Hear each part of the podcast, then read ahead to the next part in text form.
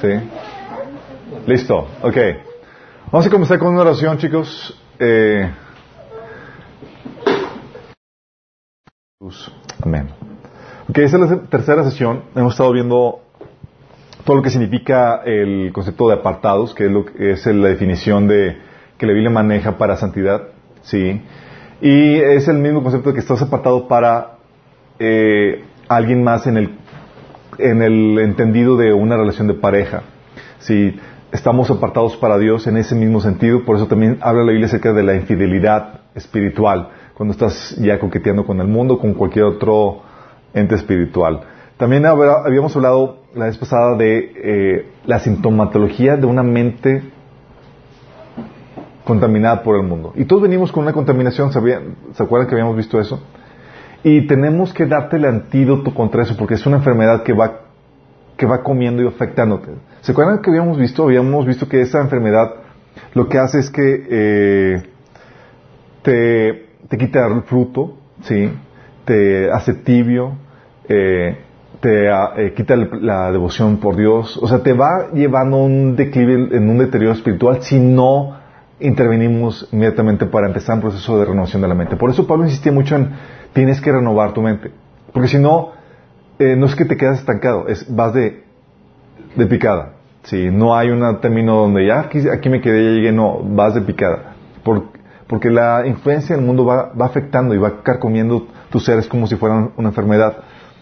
Y hoy quiero ver dentro de esta temática, eh, lo que vamos a ver el día de hoy es el, el tema de la contracultura. Saben, cuando la gente que viene aquí y la gente con la cual nos relacionamos, siempre les insistimos que tengan su tiempo devocional, lo cual espero que todos ustedes tengan. No solamente les insistimos que tengan su tiempo devocional, sino también les insistimos que, que empiecen a leer la Biblia. Y les insistimos que lean la Biblia, adelante, adelante, que lean la Biblia a partir del Nuevo Testamento. ¿Por qué les insistimos que a partir del Nuevo Testamento, chicos? Les insistimos a partir del Nuevo Testamento porque como les digo, hay temas que necesitamos poner en práctica desde ya. Y el Nuevo Testamento te, da los mandamientos que tienes que empezar a poner en práctica ya. Y aparte no solamente es por eso, sino porque Jesús te empieza a enseñar un nuevo paradigma. ¿Sí? ¿Quién de aquí ya empezó a leer la Biblia a partir del Nuevo Testamento? Mejor no levanten la mano, mejor... sí, no, no todos, pero es bueno. bueno, tú empiezas a leer eh, a partir de Mateo, empiezas con la genealogía de, Jesús y demás, y te encuentras con que Jesús empieza con todo un cambio de paradigma.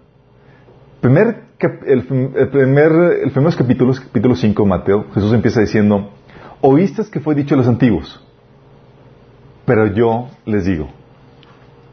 ¿Sabes qué está haciendo Jesús con esto? Está enseñando un paradigma diferente al que se estaba manejando en la sociedad donde estaba él. Y todos estaban trabajando en el paradigma de la sociedad en la cual ellos vivían. ¿Sí?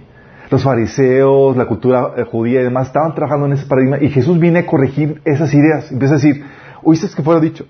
Y lo dice una, dos, tres, cuatro, cinco, seis veces.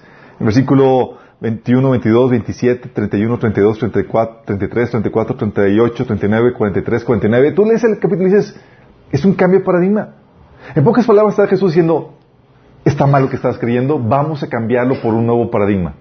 Y tienes que cambiar la forma de ver las cosas. ¿Sí? Pero lo, interesante del caso es que la forma en que Jesús empieza, las nuevas ideas que Jesús empieza a plantar en sus discípulos, se contraponen al paradigma establecido. Le está enseñando a pensar y actuar de forma diferente. Sí. Ah, y es algo que tenemos que estar bien conscientes como cristianos, como discípulos, como, hijo, como hijos de Dios. Tenemos que entender que la idea o el paradigma del renovar nuestra mente va a sufrir, vamos a tener una posición al mundo porque la forma de pensar de Dios no es la misma forma de pensar del mundo. Es muy diferente. Sí, de hecho, si dices, oye, ¿cómo, ¿Cómo, ¿Qué es lo que será lo que opina Dios con respecto a eso? Si, si eh, se te ocurre opinar lo opuesto al que el mundo opina, seguramente le vas a atinar. Así de, diametral es el, asunto, sí, sin saber mucho acerca de la Biblia. Y, no podemos ser como niños tragándonos todo lo que nos da el mundo. Si tenemos que ser muy receptivos porque tenemos o tenemos una cultura diferente.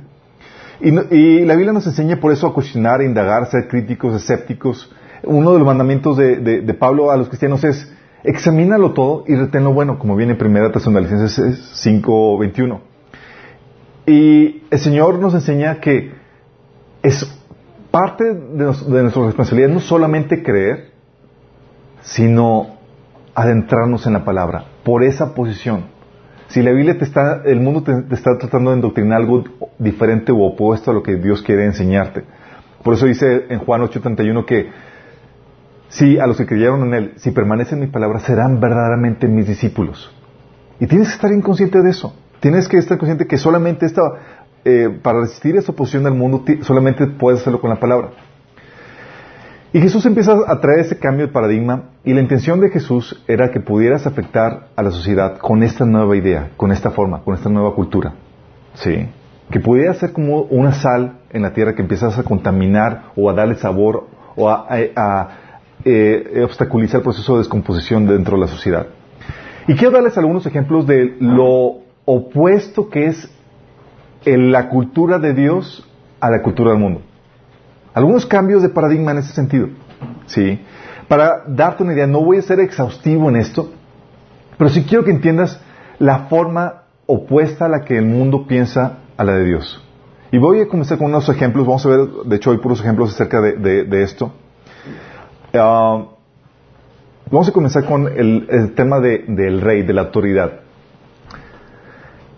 De acuerdo al mundo, y es algo que has visto a lo largo de la historia, ¿A quién es el que se defiende en un, en un gobierno, en, un, en, un, eh, en, una, en, una, nación? Se defiende a costa al rey. Sí, de hecho, ¿quiénes han jugado, han jugado eh, ajedrez? Tú sabes que termina el juego cuando quién? Cuando le das jaque mate al rey. Eliminas al rey y todos los, eh, súbditos y todas las piezas de ajedrez están diseñadas para defender al rey. Sí, y esa es la forma normal en que como se lleva a cabo en el mundo. Se defiende al rey, se defiende la autoridad, eh, no vas a ver al rey peleando frente de batalla. manda al ejército, manda los, los. O sea, tú tenías el ejemplo de Hitler, él resguardado en un búnker y, y, todo, y mandaba incluso a niños a pelear y demás, a jovencitos, ni siquiera entrados en su adolescencia al frente de batalla. Porque la idea era defender a la, autoridad. Si caía la autoridad, si caía eso, ya. Por eso intentos eran, había muchos intentos de tratar de, quitarle la vida a Hitler para terminar la guerra en ese sentido. En el reino de Dios es muy diferente. Sí, eso es un ejemplo. El reino de Dios, en, el reino de Dios, el rey, o sea, los súbditos no, no dan su vida para defender al rey. El rey da su vida para defender o para salvar a sus súbditos muy diferente. Juan 18:36, ¿se acuerdan? Cuando estaba Jesús ante Pilato dijo, mi reino no es de este mundo. Si mi reino fuera de este mundo, mis servidores pelearían para que yo no fuera entregado a los judíos. Pero mi reino no es de aquí. Y muchos versículos, muchas personas piensan que este versículo trata de que Jesús, el reino de Dios es espiritual y no se va a establecer aquí en la tierra y, y nada que ver con las cuestiones del mundo. No, no, no, no, no, no, no te equivoques con eso. Tú lees en Apocalipsis 5 y, en los demás capítulos de Apocalipsis donde dice que los reinos de este mundo van a pertenecer a Jesús. Jesús no estaba diciendo que su reino no pertenece a esta tierra. Está eh, diciendo que, con la palabra mundo, que no pertenece en, no, en las ideologías, en las prácticas, en las creencias, en las motivaciones, en la cultura. Acuérdense que hemos estado viendo que en la Biblia menciona palabra mundo para el sistema de creencias, prácticas y actitudes que se oponen a Dios y la palabra también mundo en la Biblia se refiere a la creación buena y agradable que Dios hizo. Y cuando aquí Jesús está diciendo que no pertenece a este mundo, está diciendo no tiene tus valores, no tiene tus creencias. En un sistema normal, los súbditos pelearían por el rey. En mi reino, yo doy mi vida por los súbditos. Es muy diferente. De hecho, Jesús no necesita quien lo defienda. Sí. Tú lees en Isaías 63, del 1 al 6. Fíjate la, la la majestuosidad con la que se presenta Jesús. Porque Jesús va a regresar. ¿Y tú crees que va a requerir ayuda para poder pelear o defender a su pueblo? En lo más mínimo. Sí, fíjate lo que dice. ¿Quién es este que viene de Edom, desde la ciudad de Bosra, con sus ropas teñidas de rojo? ¿Quién es este que lleva vestiduras reales y marcha con su gran fuerza? Soy yo, el Señor, porque mando su salvación. Soy yo, el Señor, quien tiene el poder para salvar. ¿Por qué están tan rojas tus ropas como si hubieras estado pisando uvas? Estuve pisando el lagar yo solo. No había nadie ahí para ayudarme. En mi enojo he pisado a mis enemigos como si fueran uvas. Fíjate lo que dice. Dice yo solo. No había nadie que me ayudara. Se mi furia ha pisado a mis adversarios, su sangre ha manchado la ropa. He llegado, he llegado, ha llegado la hora de cobrar venganza por mi pueblo, de rescatar a mi pueblo de sus opresores. Estaba asombrado de ver que nadie intervenía para ayudar a los oprimidos, así que yo mismo me interpuse para salvarlos con mi brazo fuerte y mi ira me sostuvo. Aplasté las naciones en mi enojo, las hice temblar y caer al suelo y derramar su sangre sobre la tierra. ¡Qué diferencia, no! Estás hablando, oye, Señor, o sea, voy a mandar a Jesús a mandar a sus ejércitos delante. No, es, yo mismo voy a defender a mi, a mi pueblo. Directamente. Sí. Yo mismo voy a dar mi vida por ellos. Y no solamente voy a dar mi vida por ellos, voy a defenderlos con mano, fuerte. Jesús está diciendo aquí, no había nadie que me ayudara. Yo mismo destruí naciones. ¡Qué fuerte! Si estamos viendo la diferencia diametral que hay Mientras que una autoridad está diseñada para, para servirse o para protegerse, la otra está diseñada para, para velar. ¡Qué genial! La otra cuestión, otro tema con respecto a la diferencia entre el mundo y Dios es el amor, por ejemplo. Para el mundo, y muchos cristianos todavía tenemos, tienen mucho esa, mentalidad, de acuerdo al mundo, el amor, para unos piensan que es sexo, ¿sí? Otro es una, una emoción, es algo visceral. ¿O es algo egoísta? Te quiero, te necesito. De hecho, hay un episodio en la Biblia donde muestra la actitud o la, eh, la concepción del mundo que, que, se tiene. Viene en el pasaje de 2 Samuel, capítulo 13, versículo 1 al 15. ¿Se acuerdan de la hermana de, Absalón, Tamar? Sí. El rey David tenía varias esposas. Entonces, eh, unas tenía hijos con varias de ellas y resultó que una, eh, Absalón, que era, tenía su mamá con su hermana y tenía otro, otra media, tenía otro medio hermano que se llamaba eh, Amón. Dice, Absalón, hijo de David, tenía una hermana muy bella que se llamaba Tamar y Amnón, otro hijo de David, se enamoró de ella. Era su medio hermano y estaba enamorado de ella. Y esta definición de amor es la definición que el mundo tiene. ¿Sí? Y dices, wow, me gusta, la quiero, la necesito. Y eso que te, ese, ese, amor que te enferma, que te, no te deja dormir, te sientes que, que te duele. Dice, pero Amnón no le hizo caso. Eh, bueno, lo que hizo es que hizo un plan para eh, que le sirviera a su hermana. Eh, y le sirviera soles porque se hizo el enfermo, entonces él, ella le hizo comer y la atendió y toda la cosa. Y pues que la agarra y la viola. Dice, pero Amnón no le hizo caso a, Tamar, sino que aprovechándose de su fuerza se acostó con ella y la violó. Lo dice, pero el odio que, se, que sintió por ella después de violarla fue mayor que el amor que antes había, le, había, le había tenido. Así que le dijo, levántate y vete. Esta definición de amor, donde es mero sentimiento, es la definición que el mundo tiene. Es siento bonito o ya no siento. Si han escuchado, incluso en películas y demás, que es que ya no siento nada por ti. A mí me ha tocado aconsejar parejas de que dicen, es que ya no siento nada por ti. Y lo que estás diciendo es que ya no te, ya no te, ya no te amo. ¿Por qué? Porque ya, se fue el, sentimiento. Esa definición de, de, emoción, de amor igualado a una emoción, es completamente el mundo. Sí. La definición de Dios es muy diferente. De hecho, la definición del mundo no solamente está basado en algo eh, visceral, egoísta, está basado en, en qué me das. ¿Sí? Si me trataste bien o no. Oye, fuiste amable conmigo. Es que, es que ya no te amo porque pues, ya no, o sea, ya no me das, ya no tienes detalles conmigo, o me tratas muy mal, o, y en eso se basa la, definición de amor del mundo. ¿Sí? La definición de amor de, Dios es muy diferente. De acuerdo a Dios, la definición de amor es entrega, el amor, de acuerdo a la definición de Dios, el amor es injusto. ¿Sí sabías eso? El amor es injusto. ¿Por qué? Porque te doy o te trato como no te mereces. ¿Se acuerdan el pasaje de Romanos 5.8? Dios muestra su amor para nosotros en que siendo aún pecadores, Cristo, ¿te, lo merecías? Cristo murió por ti. ¿Te lo merecías? Fue un amor injusto. El amor de Dios te da lo que no te mereces. El amor que el Señor nos enseña es amar, es dar, corresponder a lo que no, lo que no te dan. Fíjate lo que dice, el amor es paciente, es bondadoso, el amor no es envidioso, ni jactancioso, ni orgulloso. No se comporta con rudeza, ni es egoísta. La otra versión dice, no busca lo suyo. El amor del mundo busca lo suyo. Busco sentirme bien. Y te utilizo a ti para que me haga sentir bien. El amor de Dios no es egoísta. De hecho, no veo por mí, estoy viendo por ti. ¿Sí? Dice, no se enoja fácilmente, no guarda rencor. El amor no se deleita en la maldad, sino que se regocija en la verdad. Todo lo disculpa, todo lo cree, todo lo espera, todo lo soporta. Muchos de los matrimonios hoy en día entran en crisis porque viven en el paradigma de amor que el mundo enseña. Si vivieran bajo este paradigma donde todo lo espera, todo lo soporta, no es egoísta, en la definición de amor de Dios, otro cantar, sí, sería. De hecho, Mateo 5 del 46 al 47 dice Jesús, si solo amas a quienes te aman, ¿qué recompensa hay en eso?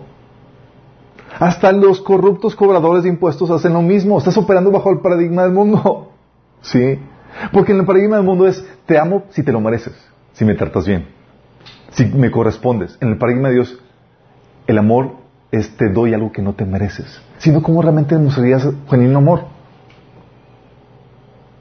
Sería un acto de justicia, no un acto de amor.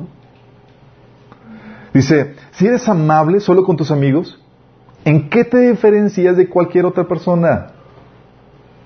Hasta los paganos hacen lo mismo. ¿Sabes qué te está diciendo Dios? Entonces está diciendo, la definición de amor de acuerdo al reino de Dios se contrapone a la del mundo. En el mundo te enseñan a amar a los que son buenos contigo, a los que te tratan bien.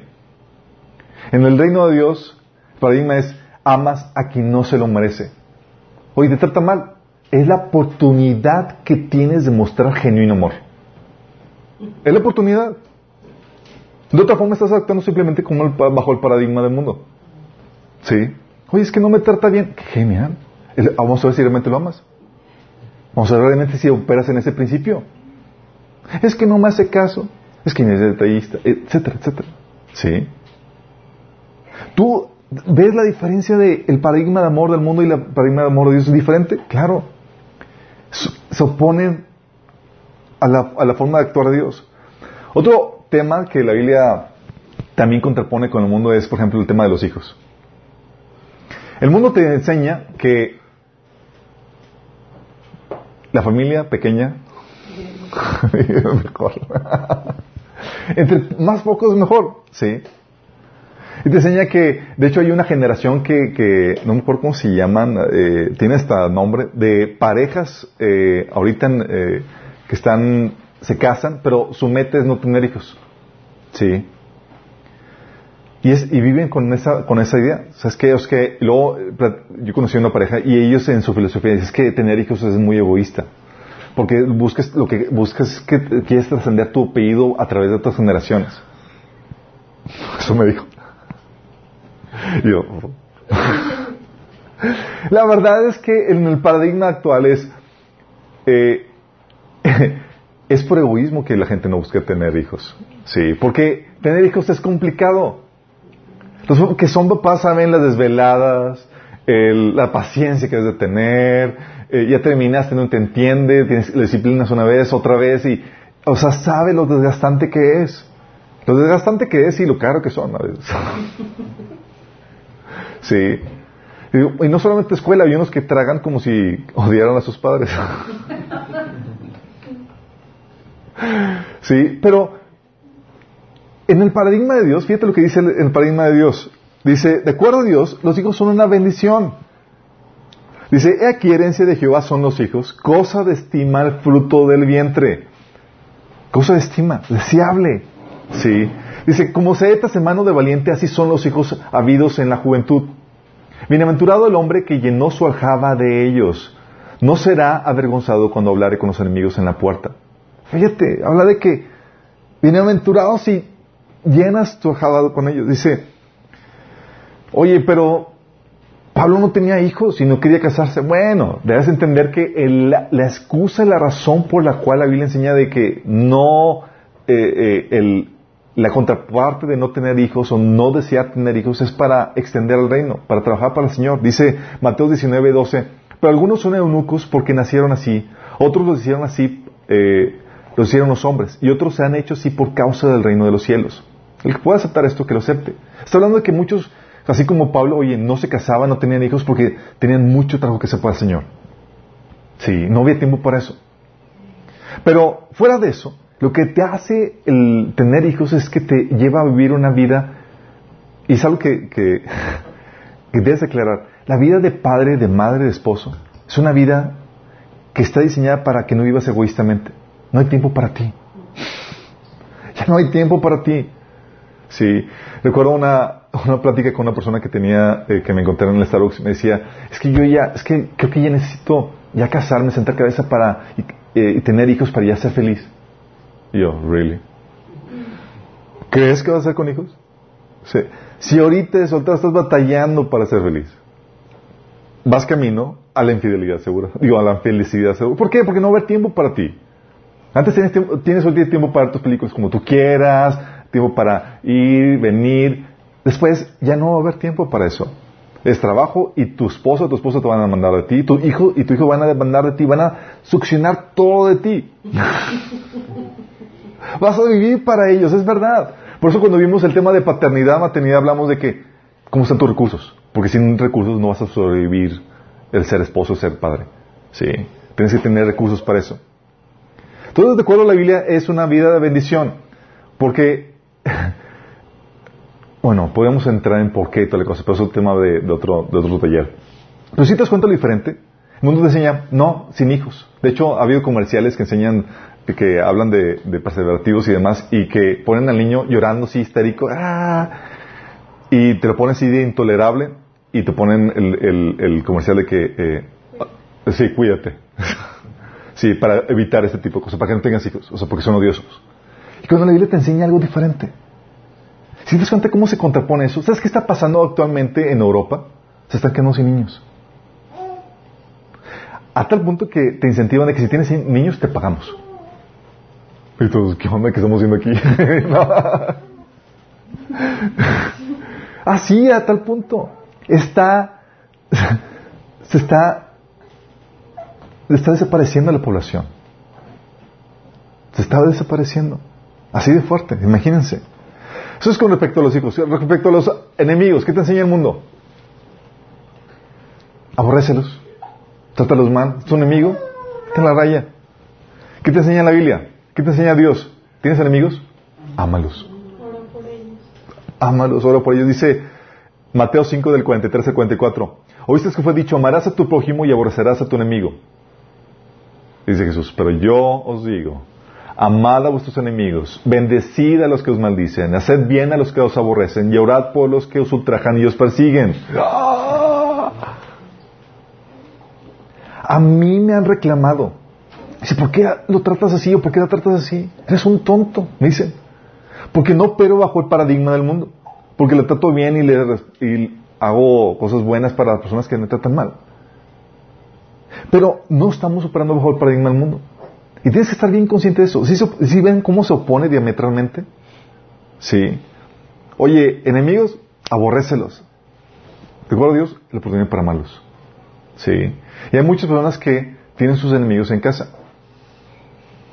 Sí. Vestidos en forma de su esposo o su esposa. Sí. Oportunidad de amar. Oye, ¿qué onda con respecto a la retribución? Si sabes que la Biblia pone instrucciones que se contraponen con respecto a la retribución. De acuerdo al mundo, ¿te hizo algo, algo mal? Devuélvesela. Sí. de acuerdo al mundo, chicos. No es para ustedes. Sé que muchos así a veces queremos, ah, pues así me hizo, pues ahora qué. Y le das, sí, la venganza, la retribución. ¿Qué dice la Biblia al respecto? De acuerdo a Dios, oye, ¿te hizo algo mal? Devuélvele con bien. ¿No tiene lógica? ¿No tiene lógica? Si no tiene lógica, tienes que renovar tu mente. Hay una lógica detrás de esto, sí. De hecho, eso lo vimos en Mente Renovada. Y dice que dejen la venganza a Dios. Por ejemplo, dice en Romanos 12, del 17 al 21. No paguen a nadie mal por mal. Entonces, ah, sí. Procuren hacer lo bueno delante de todos. Si es posible, en cuanto depende de ustedes, vivan en paz con todos. No tomen venganza, hermanos míos, sino dejen el castigo en las manos de Dios, porque está escrito, mía es la venganza, yo pagaré, dice el Señor. ¿Saben? Yo no entendí este versículo así hasta que me casé tu hijos. Sí. Porque es el mismo que, lo mismo que enseñó a, Samantha y a, Josías. te hizo algo tu hermano, me dices a mí y yo ejecuto justicia. Sí. Porque tú no haces bien las cosas en ese sentido y te la bañas. y así, así, es como tenemos que ser con Dios. Es lo que ese mandato de Dios es como, no, no, no, vas con tu Padre y Él va a poner orden en ese sentido. Sí. Dice, no tomen venganza, hermanos míos, sino dejen el castigo en las manos de Dios, porque está escrito, mía es la venganza, yo pagaré, dice el Señor. Antes bien, si tu enemigo tiene hambre, dale de comer. Si tiene sed, dale de beber Actúa si harás que se avergüence de su conducta. No dejes, no te dejes vencer por el mal. Al contrario, vence el mal con el bien. Qué, tremendo, qué, qué diferente, ¿no? Interesantemente, tú ves que dentro del cristianismo, dentro de la iglesia, a personas operando bajo el paradigma del mundo, en vez de este paradigma. Qué diferente sería, ¿no? Ay, me trató mal, me habló mal wow, la oportunidad para que tú le hables súper bien. Sí.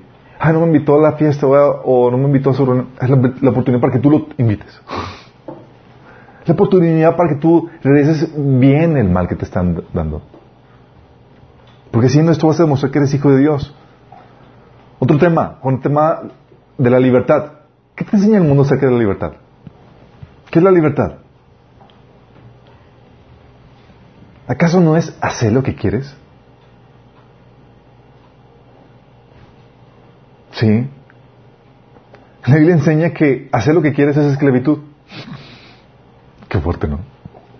Dice el Romanos 6:20, cuando ustedes eran esclavos del pecado estaban libres del dominio de la justicia. ¿Sí? Luego dice la Biblia también que, de acuerdo a Dios, la libertad es ser libre del pecado. No es hacer lo que tú quieras es ser libre del pecado. Dice Juan 8 del 31 al 36, Jesús se dirigió entonces a los judíos que habían creído en él y les dijo, si se mantienen fieles a mis enseñanzas serán realmente mis discípulos y conocerán la verdad y la verdad los hará libres. Nosotros somos descendientes de Abraham, le contestaron. Nunca hemos sido esclavos de nadie. ¿Cómo puedes decir que seremos liberados? Y fíjate el paradigma de Jesús. Ciertamente les aseguro que todo el que peca es esclavo del pecador, respondió. Ahora bien, el esclavo no se queda para siempre en la familia, pero el hijo sí queda en ella para siempre. Así que si el hijo los libera, serán ustedes verdaderamente libres. Dentro del paradigma del mundo es, soy libre, ¿por qué? Porque hago lo que quiero. Sí.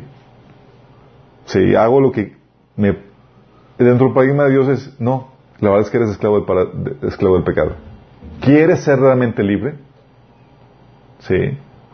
Que solamente Jesús te puede liberar, librándote del pecado. Qué diferente. Sí. ¿Quieres experimentar la verdadera libertad? Solamente Jesús te lo puede dar. ¿Qué onda con las buenas obras? ¿Qué dice el mundo? Tú eres el paradigma. Pórtate bien para que te vayas al cielo. Sí. Lo enseñan, lo enseñan, a mí me enseñaban desde chiquito mi abuelito. Sí, te amenazaban con el infierno para, con eso. Que tus buenas obras te enseñan el mundo que son que te va a llevar a ganarte el cielo, la vida eterna. Romanos 9, de 31 al 32 dice, pero los hijos de Israel que se esforzaban tanto en cumplir la ley para llegar a ser justos ante Dios, nunca lo lograron. ¿Por qué no? Porque trataban de hacerse justos ante Dios por cumplir la ley en lugar de confiar en Él. Wow. O sea, todo el esfuerzo para portarse bien, todo el esfuerzo para agradar a Dios y no lo lograron. Y es lo que te enseña el mundo. Échale ganas. Tú puedes, pórtate bien. Todas las religiones, de hecho, te enseñan eso. Todas las religiones están basadas en, el concepto de pórtate bien para ir al cielo. O pórtate bien para, para tener la, gloria. ¿Sí? Ah, y de acuerdo a Dios, ¿sabes qué dice acerca de las buenas obras?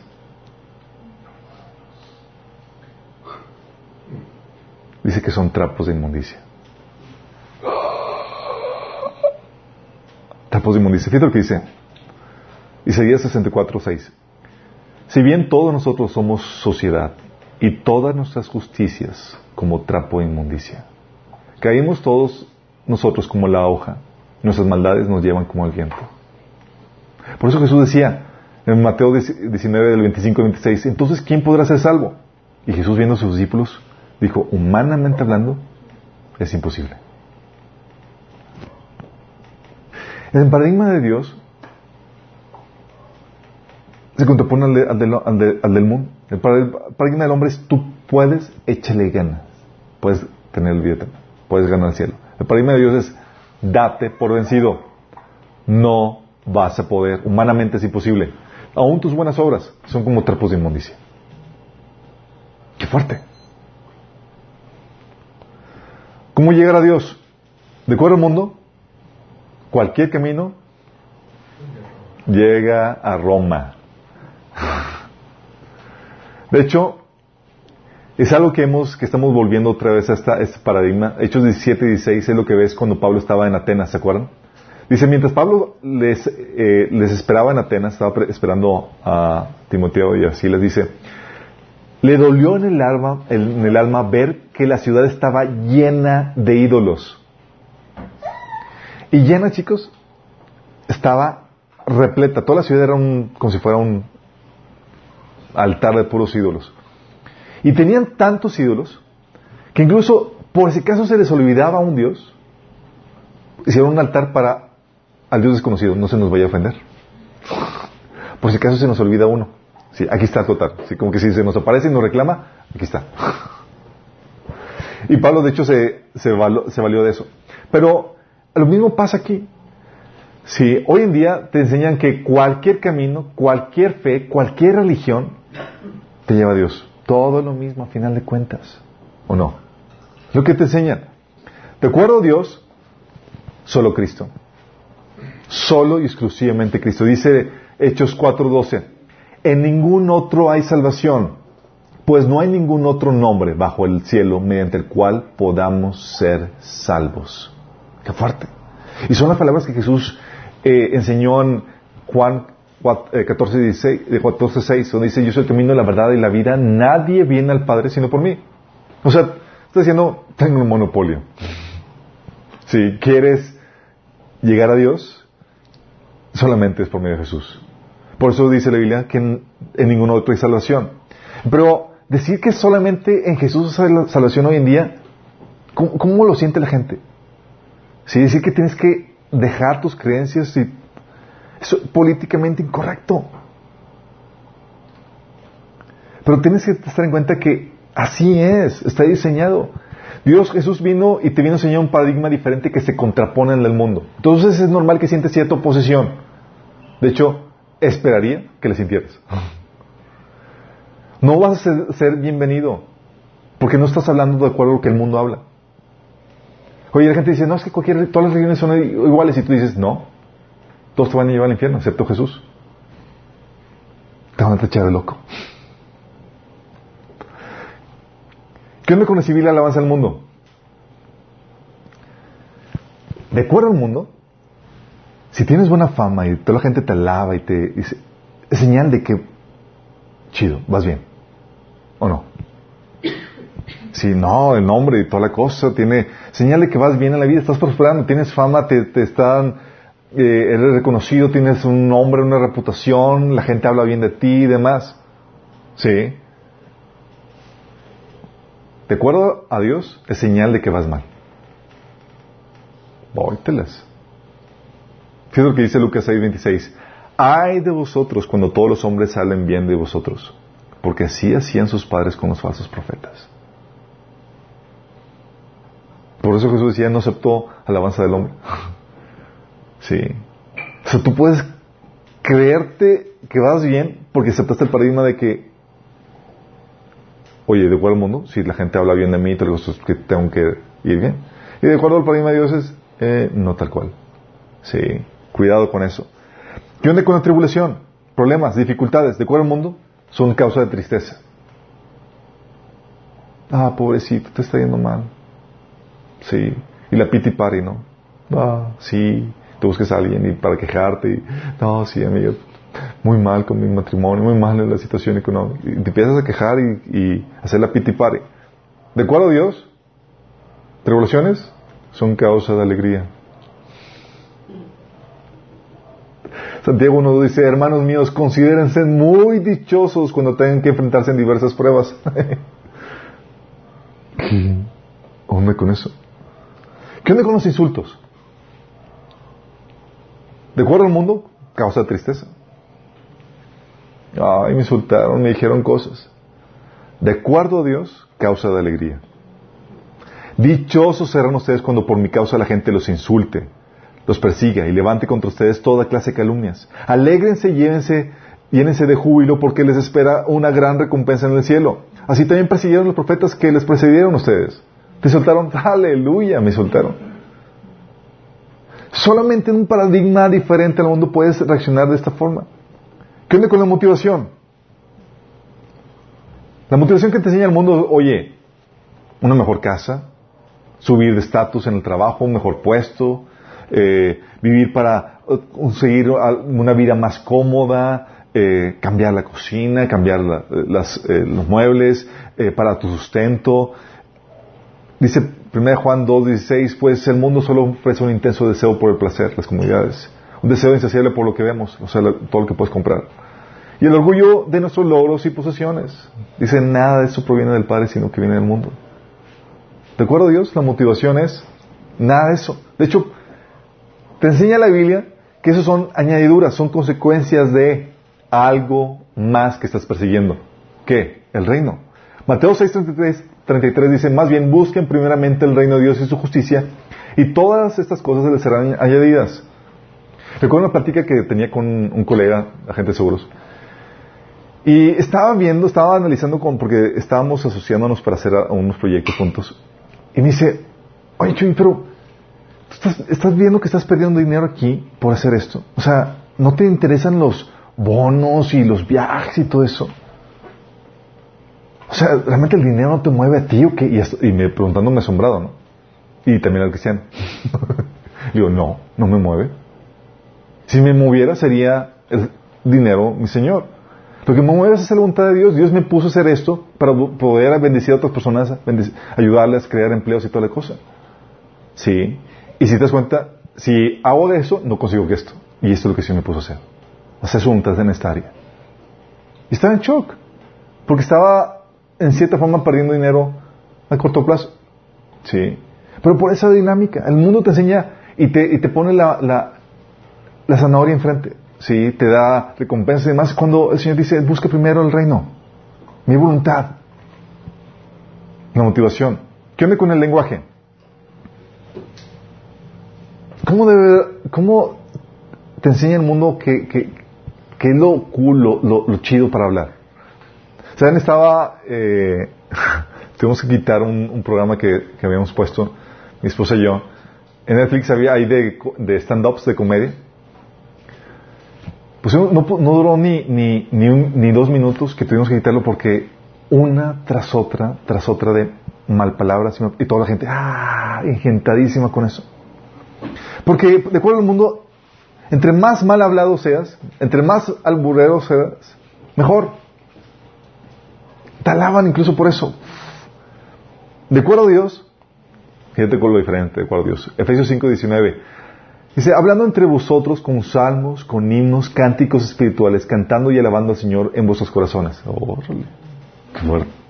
Colosenses 3.15 dice, la palabra de Cristo mora en abundancia en vosotros, enseñándoos y exhortándoos unos a otros con toda sabiduría, cantando con gracia en vuestros corazones al Señor con salmos e himnos y cánticos espirituales. O Efesios 5, del 3 al 4 dice, entre ustedes ninguno, ni siquiera debe mencionarse la inmoralidad sexual. O sea, ni siquiera se mencione. ni ninguna clase de impureza o avaricia, porque eso no es propio del pueblo santo de Dios. Tampoco debe haber palabras indecentes, conversaciones necias, ni chistes groseros. Todo el cual está fuera de lugar, hay más bien acción de gracias. O sea, si tú estás operando bajo el paradigma de Dios, se nota en tu hablar. Ya no encajas.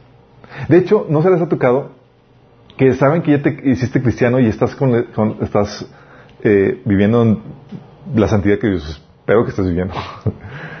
y vas con tus amigos y luego ya cambian, incluso ellos ya no dicen maldiciones delante de ti. Ah, no, ya llegó el O sea, infundes, o sea, les contagias algo de santidad. o sea, tienen pendiente de decir alguna mala palabra, algún chiste grosero delante de ti por, porque estás operando otro paradigma. Sí. Sabe que vas a recibir, van a recibir la mirada tuya de desaprobación, que no te vas a reír con, espero que no te rías con Sí. ¿O qué onda con la diversión? Otra temática. ¿De acuerdo al mundo cómo se divierten? ¿Qué te enseña? Burlándose de los demás, el desenfreno. Sí. Te enseñan el desenfreno, las pasiones juveniles. o sea, si no te estás tomando, si no te estás desvelando, si no estás haciendo cosas sin desenfreno, no, no te diviertes. En cambio, de acuerdo al Señor, la diversión es en un sano compañerismo. Segundo Timoteo 2.22 dice, huye de las pasiones juveniles. En cambio, sigue la vida recta, la fidelidad, el amor y la paz. Disfruta el compañerismo de los que invocan al, Señor con un corazón puro. Esto suena aburrido. Pero la verdad es que cuando lo hemos vivido, hemos disfrutado el compañerismo sano, los comentarios ocurrentes de algunos de los que están aquí, la buena plática y la buena conversación, y sabes que, trae vida esa, ese tipo de compañerismo, trae bendición, muy diferente a lo que el mundo, el mundo tiene. O el concepto de aventura. ¿Les ha pasado? Quieren vivir aventuras, emociones fuertes y ¿qué hacen la gente?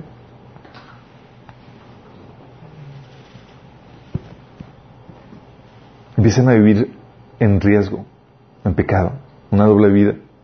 Es como que no, ya se me hizo aburrida la vida. Sí, como que ya mi matrimonio perdió la... y buscan algo que les ayude a vivir ese riesgo, esa emoción, esa aventura. Sí. Y empiezan a vivir el riesgo viviendo una doble vida, siendo infieles a sus cónyuges o haciendo cosas que no deben en el trabajo y, y se y presumen entre, entre, entre, entre sus amigos del mundo de que, wow, lo hice y tal, y, y wow, y te saliste con la tuya y alaban ese tipo de comportamientos. Y para eso es emocionante, para ellos. Sí. O recuerdo en primaria eh, o secundaria y demás, ¿qué practicabas? ¿Qué, qué, qué eran las aventuras que practicabas? Pues todas las travesuras que hacíamos. ¿Sí? ¿Cómo entrabas, robabas el examen y te copiabas y wow, no te pescaron y dices, dices tal vez era yo solamente, pero... Pero de acuerdo a Dios, ¿quieres vivir una verdadera aventura? Cumple el propósito de Dios en medio de la oposición, en medio de la dificultad. Hechos 20 del 22 al 24 dice Pablo, dice, no sé lo que me espera porque tenía que ir a Jerusalén, solo sé que el Espíritu Santo me dice que en ciudad tras ciudad me esperan cárceles y sufrimiento. dice, pero mi vida no vale nada para mí a menos que le use para terminar la tarea que me asignó el Señor Jesús. Y efectivamente, si algo tenía este Pablo era que vivía la vida al límite, ¿sí? No sabía si iba a sobrevivir un día, un día más. Tú ves que vivió azotes, encarcelamientos, encarcelamientos, encarcelaciones, whatever. Estuvo en la cárcel. Y también estuvo como náufrago en el, en el mar, y le murió una serpiente. Y dices, ¿qué onda con esto? Y Dios diseñando, sí, va a vivir esta aventura y esta otra. Y es algo que hemos, hemos podido experimentar nosotros. Oye, ¿quieres vivir una vida emocionante? Dice mi esposa. Dice, no me he tocado vivir emociones tan fuertes sino hasta que me case contigo. Bueno, espero que seamos por... porque estamos viendo la voluntad de Dios. Pero es genial. O sea, tienes que mostrar valentía, fe, arrojo para vivir todo lo que Dios tiene preparado para ti. No hay aventura más emocionante que vivir y hacer la voluntad de Dios para tu vida. Emprender las cosas y proyectos que Dios te pone. En serio, no hay tiempo para aburrirse.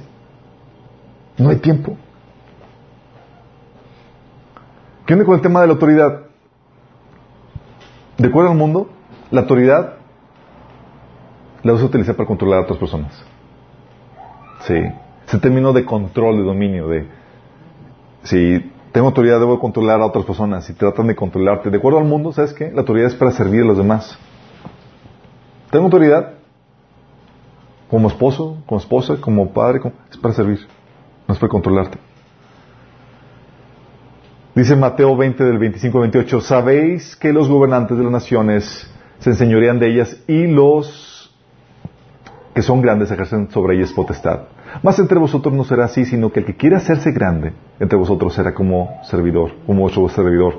Y el que quiera ser primero entre vosotros será vuestro siervo.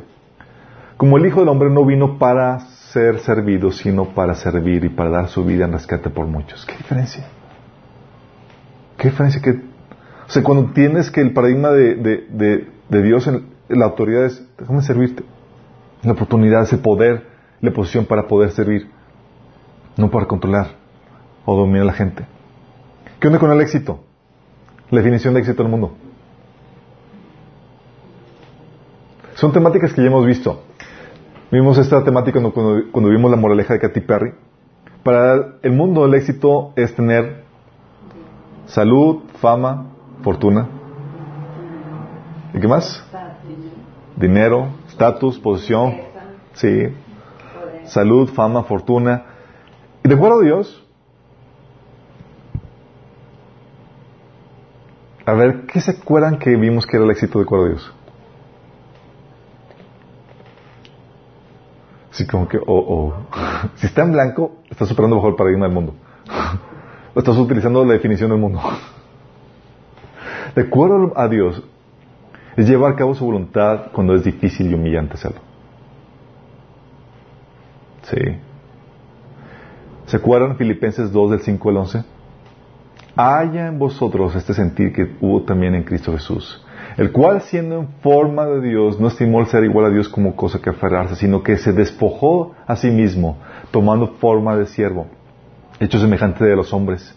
Y estando en condición de hombre, se humilló a sí mismo, haciéndose obediente hasta la muerte y muerte de cruz. ¿Qué te está diciendo? Está diciendo que es que hacer la voluntad de Dios cuando es difícil hacerlo, cuando es humillante. Para eso es éxito de Dios. Dice, por lo cual también Dios lo exaltó hasta lo sumo y le dio un nombre que es sobre todo nombre, para que en el nombre de Jesús se doble toda rodilla de los cielos que están en el cielo y en la tierra, debajo de la tierra, y toda lengua confiese que Jesucristo es el Señor para la gloria de Dios Padre. ¿Qué diferencia, no? Ser, para Dios es, te ve haciendo su voluntad en medio de la, cuando es difícil hacerlo, cuando es humillante hacerlo, así como Jesús, que hay esta misma actitud. Pero Dios te voy a recompensar. Esto es éxito. A poner en alto. Nada que ver con lo que el mundo ofrece. Nada que ver con lo que el mundo te ofrece. Sí, vamos viendo las diferencias.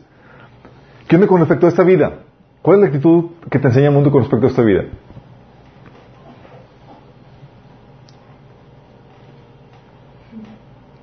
Por favor, chicos, vivimos en el mundo, sabemos qué, qué, qué, pasa. ¿Qué te enseña el mundo acerca de esta vida? disfrútala al máximo. Y tú, Alberto, pero yo, lo que, lo que yo siempre digo. disfrútala al máximo, vive, viaja, eh, conoce, y, y, ¿sí o no? ¿Sí o no? Sí. Es la actitud de, este mundo con respecto a la vida. Que te vaya bien, ten, eh, proyectos, emprende cosas, y, o sea, disfrútala al máximo. ¿Qué te enseña Dios? No, ya no sé lo que iba a decir. ¿Qué te enseña Dios? Mientras el mundo te enseña, disfrútela al máximo, la Biblia te enseña, inviértela al máximo. Muy diferente. Mientras que está diciendo, mientras que el mundo está diciendo, no te retengas de nada y disfruta todo, el Señor te está diciendo, sacrifícate ahorita por algo mucho mejor. Mientras que el mundo dice, disfrútala, vive, eh, el mundo dice, sacrifícate ahorita. Postérgala el disfrute, la recompensa. Dice Marcos 8 del 35 37. Porque quiera salvar su vida, la perderá. ¿Quién quiere salvar su vida? El que quiere disfrutarla. ¿O no? Es que yo quiero disfrutar mi vida. No, pues ya la perdiste, chavo. Pero quien quiere perder su vida por mi causa y por el Evangelio, no salva nada. ¿Qué te está invitando Jesús? Te está invitando a inviértela. Desgástala por el reino. Porque ¿de qué te sirve ganar el mundo entero y perder si se pierde la vida? ¿O qué se puede dar a cambio de la vida? Por eso, tú ves a Pablo estresado por temor a que él quedara fuera de la premisión. 1 Corintios 9 del 24 al 25, fíjate la exhortación de Pablo, dice, ¿no se dan cuenta de que en una carrera todos corren, pero solo una persona se lleva el premio? Así que corran para ganar. Todos los atletas se entrenan con disciplina, lo hacen para ganar un premio que se desvanece, pero nosotros lo hacemos para un premio eterno. ¿Han estado alguien en alguna competencia? Sí. ¿Cómo son los entrenamientos? Son intensos cuando vas a competir. Yo no recuerdo cuando me, en secundaria me metieron al, equipo de atletismo, yo no sabía en qué me estaba metiendo. Y recuerdo que me pusieron, es algo que ya les he platicado, me pusieron, llegando, me, pusieron a correr 20 minutos y estaba, 20 minutos, o sea, no voy a sobrevivir. Y pusieron a una, a una chavita a correr delante de nosotros quedándonos en, Nada más porque había una niña corriendo delante de mí que aguanté. Luego terminamos los 20 minutos y estaba así como, bueno, ya para aprender la técnica de salto de vallas y. No, no, no, no. O sea, eso era el calentamiento. ¿Cómo que el calentamiento? Eran dos horas intensas, intensas de hacer ejercicio. Yo estaba que no aguantaba. Bueno, en vez de estar jugando, disfrutando la vida, estaba ahí invirtiendo casi tres horas de mi vida. Sí, para una premiación. Y la misma actitud Dios te pone. Dice, ¿qué estás haciendo? ¿Estás invirtiendo? ¿Sacrificándote mientras que otros disfrutan? ¿Para una premiación eterna? ¿O estás disfrutando ahorita? ¿Cuál es tu actitud? El mundo te dice, disfruta la vida al máximo. Dios te dice, invierte tu vida al máximo para una premiación y algo eterno. Qué fuerte, ¿no? Prioridades, ¿qué onda con las prioridades? El mundo te dice que tu prioridad debe ser tu comodidad, tu bienestar, tu éxito. muchos tenemos el paradigma. De acuerdo a Dios, ¿cuál es, ¿cuál es la prioridad de Dios para ti? ¿Es tu comodidad? ¿Tu éxito? No. Pues, más dicen que no, porque pues, pues obvio que no. ¿Cuál es la prioridad de Dios? ¿Tú crees que Dios se preocupa por, ay, hijito, por estás bien, ya tienes un nuevo carro? ¿Sí? ¿Qué le preocupa a Dios? ¿Cuál es la prioridad de Él? Una es su salvación, ¿sí? Y la otra es tu santificación. Dice, pero los que antes conoció también los predestinó para que fuesen hechos conforme a la imagen de su Hijo, para que es el primero entre muchos hermanos. Romanos 8:29. Y tú ves en la Biblia, ves tras vez que Dios está trabajando intensamente, utilizando circunstancias, adversidades y demás para forjarte a la imagen de Jesús. Y tú en tu agenda, muchos si operas bajo el paradigma del mundo es, tu agenda, tu prioridad es tu comodidad, tu bienestar, tu éxito. Y trabajan en prioridades, diferentes. Sí. Por eso chocas con Dios. ¿Por qué, Señor, me pasa eso? Y dije, hijito, ya te lo enseñé en mi palabra. Sí. Prioridades. ¿Qué onda con respecto a la belleza? ¿Qué enseña el mundo? Lo externo. Lo externo. Para el mundo, ¿cómo te ves? La belleza externa. ¿Qué, ¿Cómo te arreglas? ¿Cómo está tu figura? ¿Cuánto pesas? Todo eso. Sí. Es, lo que vale. Sí. De tal manera que tenemos toda una industria de la belleza que vale millones de, dólares. O sea, maquillaje, no, y no me malinterpreten, no está mal que te arregles un poquito, hay gente que lo necesita. no salgas sin arreglarte, por favor. Pero, ¿qué, es la prioridad? O sea, ¿cuál es la belleza que tú que estás cultivando? ¿La exterior? De acuerdo a Dios, la belleza que debes de cultivar a la que le debes dar prioridad es la interior. Dice 1 Pedro 3 del 3 al 5. Que la belleza de ustedes no sea la externa, que consiste en adornos tales como peinados ostentosos, joyas de oro y vestidos de lujosos. Que su belleza sea más bien la incorruptible, la que procede de lo íntimo del corazón y consiste en un espíritu suave y apacible. Esta sí que tiene mucho valor delante de Dios. Así se adornaban en tiempos antiguos las santas mujeres que esperaban en Dios, cada una sumisa a sus esposos. Wow. Wow. Ok, y se los dejo para que lo mediten. ¿Qué onda, con respecto a la revolución? Oye, ah, está mal el gobierno, está mal, ¿qué onda? Eh, la gente te enseña a levantarte en armas. El mundo te enseña, vamos a derrocar al gobierno. Y Jesús te enseña, cámbialo con, con oración, cámbialo con ideas, cámbialo con amor. Sí, cambiando corazones. Jesús te enseña, te enseña a cambiar corazones más que sistemas. Si cambias, porque la gente te enseña que la problemática, el mundo te enseña que la problemática de la, actuales son sistemas. Es que el sistema no está funcionando bien, hay que cambiarlo. Y el Señor te enseña, no, no, no, es el corazón de las personas que están parando en ese sistema. Sí. Dice Lucas 22, 52, hablando de Jesús. Entonces Jesús habló a los principales mm, a los principales sacerdotes y a los capitanes de la guardia del templo y a los ancianos que habían venido a buscarlo. ¿acaso soy un peligroso revolucionario para que vengan con espadas y palos para arrestarme? ¿Y era un revolucionario? Claro que lo era, pero no era un revolucionario en el término, en el concepto normal del mundo, ¿sí? De hecho, por esta razón se dice que Judas lo traicionó, porque era un celote, los celotes querían derrocar el gobierno a los romanos y eh, levantarse en guerra y demás, y Jesús era, vamos primero a cambiar los corazones, y vamos a ganar primero la conquista en el corazón. ¿Sí? ¿Qué con, con respecto a la autoconfianza? ¿Qué te enseña el mundo? Cree en ti mismo. Tú puedes hacerlo. Sí. Confía en ti. ¿Qué te enseña Dios?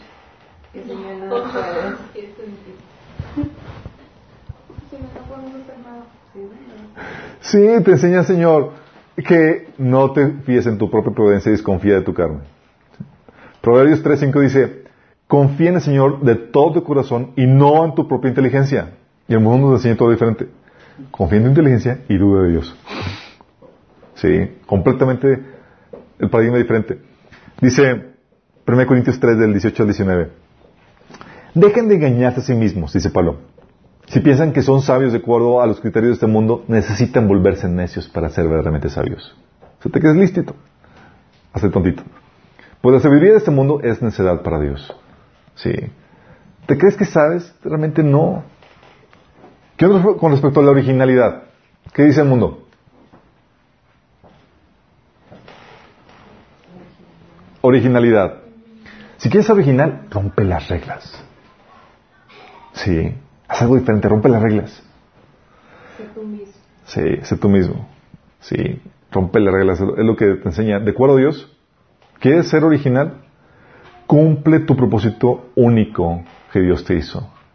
La historia única que Dios escribió de ti. ¿Dices que Dios escribió una historia que es tuya, única, y por lo mismo no podemos compararnos? Es que, Señor, él, eh, ¿cuál él? A ti te escribí diferente. Tienes otra historia. Sí. La historia de él es una comedia, la tuya es una drama. Sí, dice Salmo 139, 16. Tus ojos vieron mi cuerpo en gestación, todo estaba ya escrito en tu libro. Todos mis días se estaban diseñando, aunque no existía uno solo de ellos. ¡Wow! ¿Quieres ser original? Vive tu propósito. Es que no quieres ser como los demás.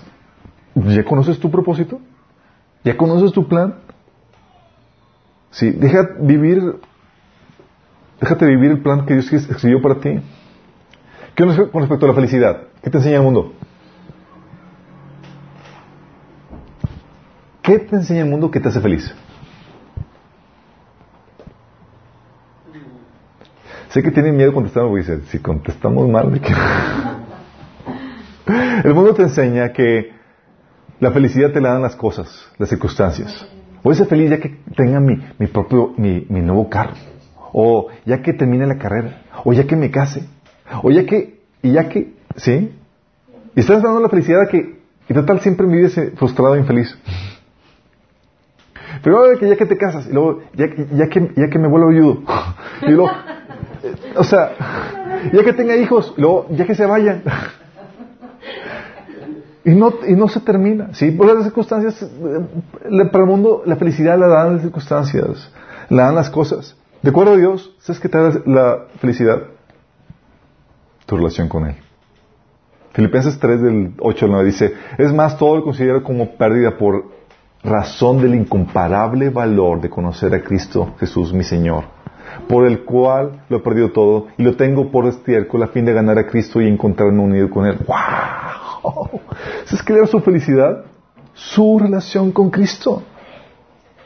Y la ventaja todo es que no hay nada que te pueda separar de tu relación con Él. El problema es que no le sacamos provecho. Por eso Pablo oraba en Efesios 3 del 17 al 19. Dice, pido que arraigados y cimentados en amor puedan comprender junto con todos los santos cuán ancho, largo, alto y profundo es el amor de Cristo. En fin, que conozcan ese amor que sobrepasa nuestro conocimiento para que sean llenos de la plenitud de Dios. Gente que no siente plena, se siente desdichada. Porque en vez de suplir sus necesidades en Dios, son llenura, su plenitud en Dios, la están buscando con el mundo. Sí, es lo que Jeremías capítulo 2 menciona, que abandonaron a Dios, fuente de aguas vivas, e hicieron cisternas rotas. ¿Qué onda con respecto a la fortaleza de una persona en el mundo? Para, el mundo, oye, alguien que conquista sociedades, que hace proyectos, que demás, que... De acuerdo al mundo, de acuerdo a Dios, ¿sabes cuál es la fortaleza? El que te domines a ti mismo. Dice Proverbios 16, 32, mejor es el que tarda en airarse que el fuerte, y el que, se ense- el que se enseñorea de su espíritu que el que toma una ciudad. ¡Qué fuerte! Oye, te, te refrenaste y no contestaste como la... ¡Wow! Más importante que el que hizo toda una ciudad y que el que conquistó. ¡Qué fuerte! ¿Qué onda con respecto al compañerismo? ¿Qué te enseña el mundo? El mundo te, te enseña a coderte con los de influencia. Te enseña a ser ¿sí? Con los de reputación, con los famosos, con, con los de arriba, ¿sí? Sí, con los de arriba. ¿Y qué te enseña Dios? Para Dios busca el compañerismo, ¿sabes qué? De los humildes. Dice Proverbios 16, 19, mejor es vivir humildemente con los pobres que compartir el botín con los orgullosos. Sí. 1 Corintios 1 del 26 al 29 dice, hermanos, considero, consideren su propio llamamiento. No muchos de ustedes son sabios, según criterios meramente humanos. No son muchos, y Pablo estaba dándoles no son muchos son sabios, según criterios meramente humanos. No son muchos los poderosos, ni muchos los de noble cuna. Era por la raza aquí, lo de Corintios. Pero Dios escogió lo insensato del mundo para avergonzar a los sabios, escogió lo débil del mundo para avergonzar a los poderosos. También escogió Dios lo más bajo y lo despreciado y lo que no es nada para anular lo que es, a fin de que en su presencia nadie pueda jactarse. Pregunta, ¿a quién invitó Jesús al nacimiento de, digo, ¿a quién invitó Dios al, al nacimiento de Jesús? ¿A los magnates? ¿A los líderes? a unos pastorcitos. Sí. Los testigos fueron animalitos. En unas condiciones que no eran las ideales. ¿Sí te das cuenta con la actitud de Dios? Por se dice, no, no, es que ya, ah, debemos sentar aquí con este gran eminencia y demás. El Señor dice, no, no, con los humildes, los humildes, los despreciados. Porque eso Dios los tuvo tuvo su misericordia para levantarlos en alto con el Evangelio. Qué fuerte, ¿no? ¿Qué onda con respecto al valor del mundo? Para el mundo, de, para, de acuerdo al mundo, lo valioso es el dinero. Sí, con dinero baila el perro y baila todo. Dice, sin embargo dice 1 Timoteo 6:10, porque la raíz de todos los males es el amor al dinero, el cual codiciando algunos se extraviaron de la fe y fueron traspasados de muchos dolores. Y de acuerdo a la Biblia, ¿qué es lo valioso? La sabiduría. La sabiduría. Sí, dice Proverbios 8 del 10 al 11, elijan mi instrucción en lugar de la plata y el conocimiento antes que el oro, que el oro puro. Pues la sabiduría es mucho más valiosa que los rubíes, nada de lo que uno pueda desear se compara con ella. Simplemente, si les digo, chicos, si vienen a las reuniones, les voy a pagar. Todos aquí. Les voy a pagar mil pesos a cada uno, porque, no, pues. Y si les digo, les voy a dar sabiduría. Ah.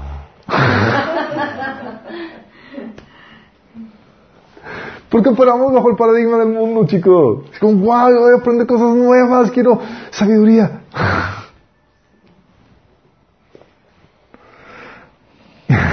Con respecto a tu gloria, lo que te hace glorioso. ¿Qué te hace glorioso de acuerdo al mundo?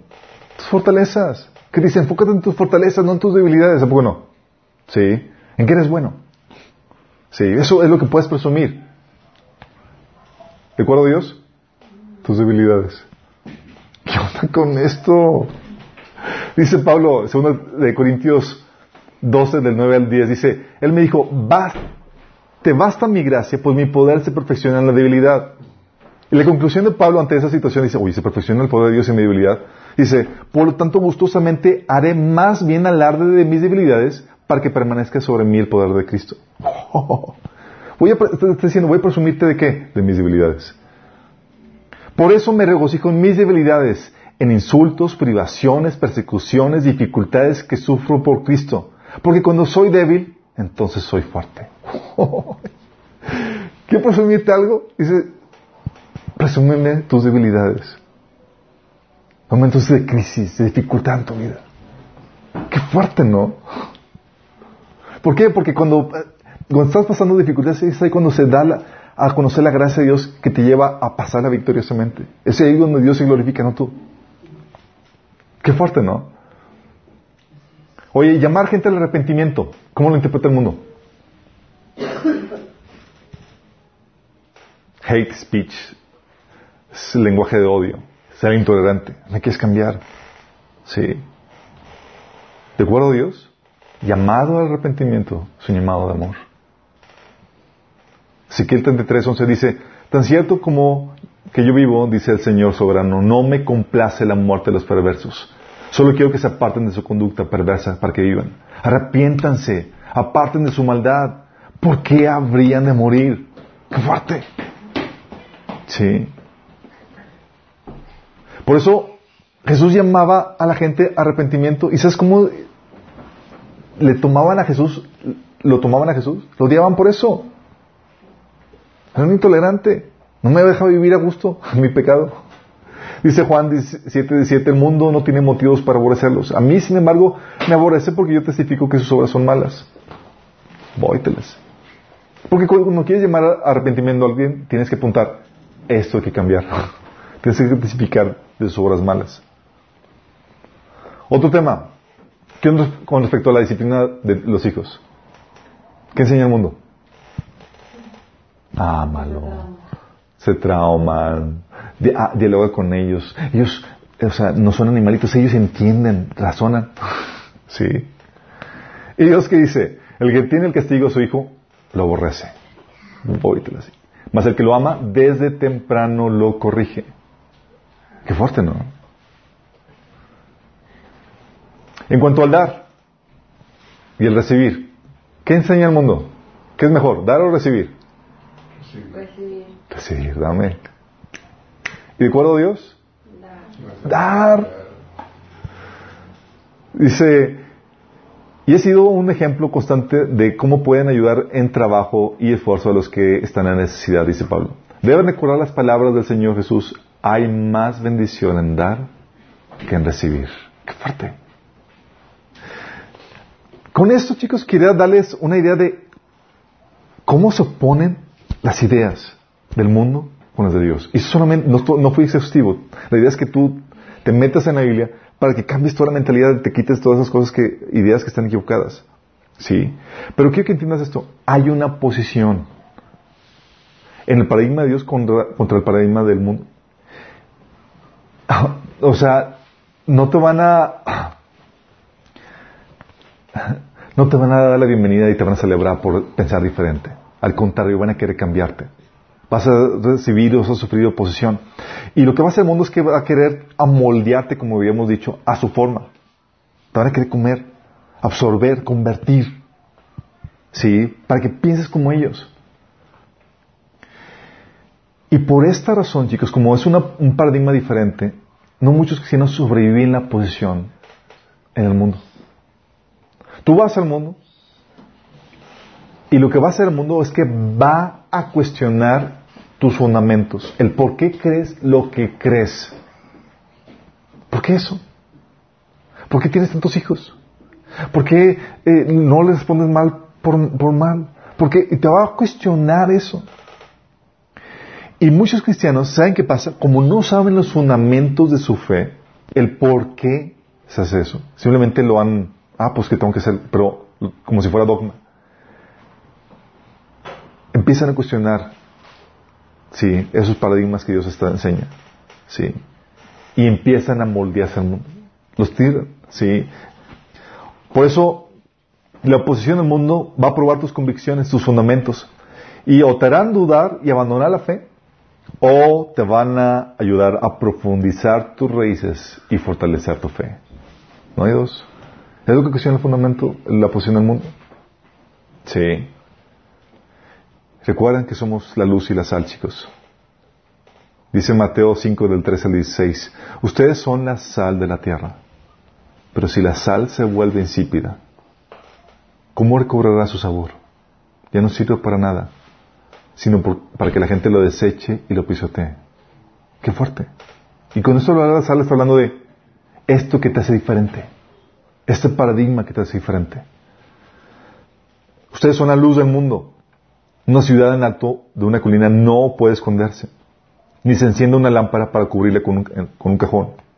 Por el contrario, se pone en la repisa para que alumbre a todos los que están en la casa hagan brillar su luz delante de todos, para que ellos puedan ver las buenas obras de ustedes y alaben al Padre que está en el cielo. Dios quiere que tú brilles, que seas luz, que seas sal. Pero solamente va a ser eso posible si puedes soportar la oposición del mundo, al paradigma que el Señor te está enseñando. Porque va a haber dificultad, va a haber oposición y van a cuestionar por qué estás haciendo eso, por qué te comportas diferente, por qué hablas diferente, por qué no te ríes de esos chistes. Sí. Tienes que saber dar razón de tu fe en ese sentido, si no te van a comer. Y la intención del Señor no es que cambies, ni que te escondas. Es que yo soy cristiano la secreta. Como vivimos, quiere que estés en alto y vean, Él es diferente. Que te vean diferente, que te conozcan diferente, que no te avergüence el que seas diferente. Y es mi oración que puedas subsistir, que puedas sobrevivir la posición en la que se vive en este mundo. Y si acaso tú no te has entregado tu vida a Cristo, todavía eres parte del mundo, en cuestión de tu forma de pensar y demás, el Señor te invita a que te arrepientas, a que estés dispuesto a empezar un proceso de cambiar tu mentalidad. El Señor te promete dar su Espíritu Santo que te va a ayudar a vencer el pecado y a ayudar a renovar tu mente. Pero no solamente te da su Espíritu Santo, te da perdón de pecados y vida eterna si tan solo estás dispuesto a entregarle tu vida. Y si quieres hacerlo, quieres recibir el perdón de pecados y ponerte cuentas con Dios, hoy puede ser tu oportunidad. Y es sencillo, puedes hacerlo en una simple oración, porque dice la Biblia que todo aquel que invoque el nombre del Señor será salvo. Puedes decirle ahí tus propias palabras con esta oración, Señor Jesús, el día de hoy me arrepiento de mis pecados. Te pido que me perdones por haber hecho mi voluntad y lo que yo he querido. Pero te pido que me hagas libre del pecado, que me salves, que me perdones y que te conviertas en el Señor de mi vida. Amén. Si tú hiciste esta oración, genuinamente va a haber consecuencias. Si tú hiciste esto genuinamente vas a empezar a leer la Biblia. Te recomendamos que la empieces a leer desde el Nuevo Testamento. Y vas a empezar a congregarte. Si no hay por lo menos estos dos factores, ten por seguro que no te arrepentiste. Y tienes que realmente te mostró un verdadero arrepentimiento. Si lo estás haciendo, queremos ayudarte en tu crecimiento. Hay mucho que tienes que aprender. Sí tienes el perdón de pecados de vida eterna, pero tienes que crecer en Cristo. Porque la, meta de Dios es que seas hecho la imagen de Jesús. Y de todos los que estamos aquí, los que ya hemos tomado una acción por Cristo, que el Señor te les dé resistencia. Vamos a orar que el Señor nos dé resistencia. Que nos ayude a conocer los fundamentos. Y que nos dé valentía para poder brillar en medio de la, dificultad, en medio de la posición del mundo, porque no es fácil mostrarte tal como eres, como cristiano, Cuando la gente aborrece ese comportamiento. O cuando la gente no lo alaba. Y la intención es que tú en tu escuela, en tu lugar, en tu trabajo, la gente pueda ver que eres diferente, no te avergüenzas. Sino al contrario, estás buscando mostrarte claramente diferente para que influenciar en la vida de otras personas, porque para esto hemos sido dejados. ¿No oramos? Señor Jesús, hoy te queremos pedir, Señor, que nos ayudes en nuestra debilidad, Señor. No queremos ser como esas lámparas que se esconden. Queremos salir. Queremos mostrar este estilo de vida diferente, este paradigma diferente que tú nos has enseñado, Señor. Perdónanos si nos hemos camuflajeado con el mundo para no ser rechazados, para no ser vituperados. Ayúdanos, Señor, a mostrar, Señor, la grandeza, la gloria, Señor, de tu, de tu forma de pensar, de tu paradigma, Señor, para que otra gente se pueda animar, Señor. Que, tu nombre pueda ser exaltado, Señor, y santificado con nuestra vida, Señor. Que puedan ver que somos diferentes, Señor, y te puedan dar gloria a ti, Señor. Te lo rogamos y te lo pedimos en el nombre de Jesús. Amén. Los que nos sintonizaron, nos vamos al próximo domingo mismo, ahora mismo, canal.